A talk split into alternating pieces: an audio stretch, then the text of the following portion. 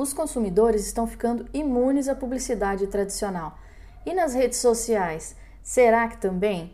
Bom, seja muito bem-vindo. Esse é o Labcast número 1. Eu queria muito falar como youtuber, mas eu não vou fazer isso porque eu não sou obrigada. Então, eu sou Aline Marçal, sou especialista em marketing e vamos direto ao ponto para responder essa pergunta cabulosa. Então, quer dizer que a mídia tradicional não funciona mais? Não é bem assim, não precisa me bater, calma. Tudo funciona desde que seja feito com a estratégia correta. É isso que eu vou te contar até o final desse podcast. Você vai entender então que a comunicação mudou, que não dá mais para fazer as coisas de qualquer jeito e esperar que o milagre da venda aconteça, porque as coisas não são assim e o mundo não é maravilhoso. Então, abrindo os trabalhos, eu quero começar com uma provocação para você. Você gosta de receber anúncios nas redes sociais? Então, se a sua resposta foi não, você está começando a entender que seus clientes também podem não gostar, certo? Agora, se a sua resposta foi sim, parabéns, você é o cliente perfeito, vou botar todos os meus anúncios para seguir você, pelo amor de Deus. Então, existem vários motivos que explicam por que as pessoas não estão mais tão interessadas no anúncio. Atuando como agência, por exemplo, a gente vê o dia a dia das empresas de vários segmentos e as coisas começam a ficar um pouquinho mais claras para a gente. Uma dessas questões é a mudança das gerações somada à revolução que a internet trouxe na vida das pessoas. Isso é uma coisa natural. Jovens não assistem TV tanto assim. Aqui eu estou generalizando, claro, né? Hoje todo mundo está muito mais ligado nos novos formatos, e aqui eu estou falando de Netflix, Spotify, Disney, HBO e afins. Um reflexo disso nas mídias digitais é o próprio fenômeno do TikTok e da Twitch. No começo era uma modinha entre os mais jovens, mas hoje em dia já virou uma ferramenta muito poderosa do marketing e as marcas têm utilizado muito, inclusive para lançar música. Eu, por exemplo, já vi o Marcelo D2 na Twitch compondo música ao vivo durante a pandemia. Então é uma forma muito mais fácil de se aproximar do seu público e criar um engajamento real. Tem dado muito certo para muita gente. Já falando dos mais velhos, e aí eu tô falando de um fato, eles têm alguma dificuldade com a rede social. E então eles têm muito mais preferência pela mídia off, né? Aí eu tô falando de TV e rádio, por exemplo. Mesmo assim, uma grande parte desse público aí de 50, 60 a mais, eles estão massivamente no Facebook e no WhatsApp. Quem aí nunca recebeu um bom dia muito abençoado, uma figurinha? Nessa categoria ainda persiste o hábito de assistir TV, de ouvir rádio, é tem muita preferência pelo físico, né? Então o que eu quero dizer com isso é que a mídia tradicional ela funciona desde que ela tenha uma estratégia pensada de acordo com o comportamento do público que consome a sua marca. Então, grandes marcas como Burger King e McDonald's, por exemplo, elas são campeãs em estratégia de comunicação integrada. Né? Eu costumo acompanhar bastante. E aí, quando eu falo de comunicação integrada, eu estou falando em unir estratégia de comunicação da mídia off, TV principalmente, com as estratégias das redes sociais, atingindo o máximo possível de público. Então, o que ele vê na TV muitas vezes já começou muito antes lá na rede social, através de uma estratégia de aquecimento da audiência. A empresa acaba pegando tanto o público que está inserido nas redes sociais quanto o público de TV.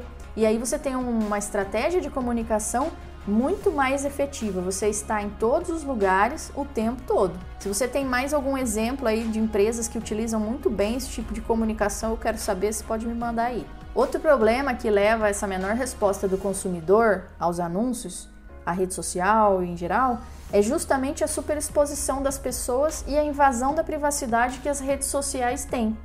Um exemplo disso é a própria Apple mudando a forma como as pessoas recebem os anúncios dentro do sistema operacional deles, né? Dentro do iOS.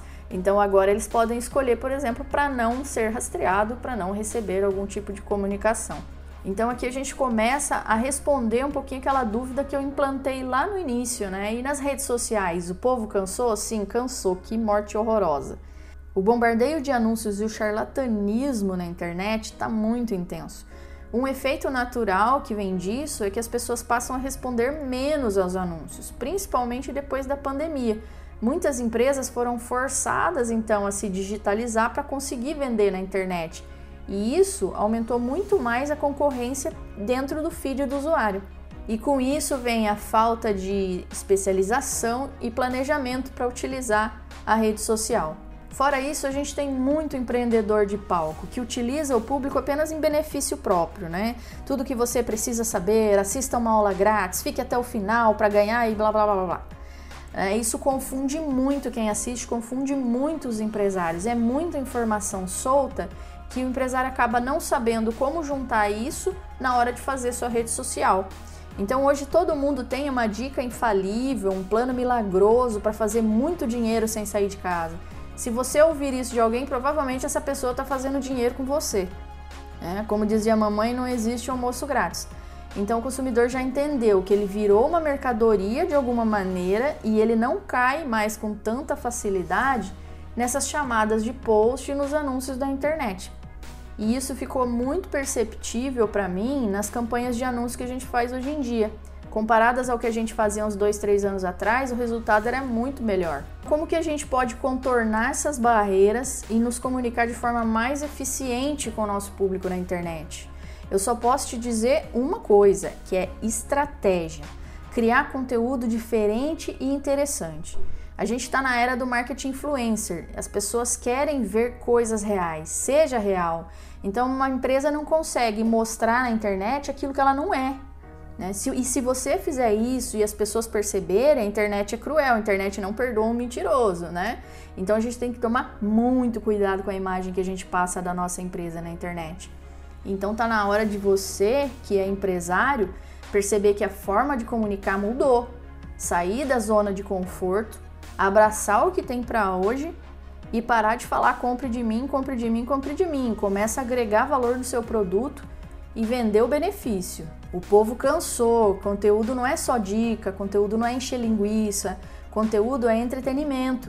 O conteúdo pode ser uma foto de um cliente, de uma viagem pela empresa, do processo de fabricação, falando sobre o que você faz, ensinando sobre um serviço. Então, se você quer realmente ser visto e construir uma imagem de marca que vende sempre, você precisa entender que a comunicação mudou que a panfletagem gratuita e logo grande em post não vão te gerar mais vendas. Como contornar isso e ser mais relevante é um assunto que eu quero falar num próximo Labcast aí. Será que vem? Eu que lute, né? Bom, eu espero que eu tenha contribuído para você dar mais um passinho em direção à comunicação mais eficiente com o seu público. É isso.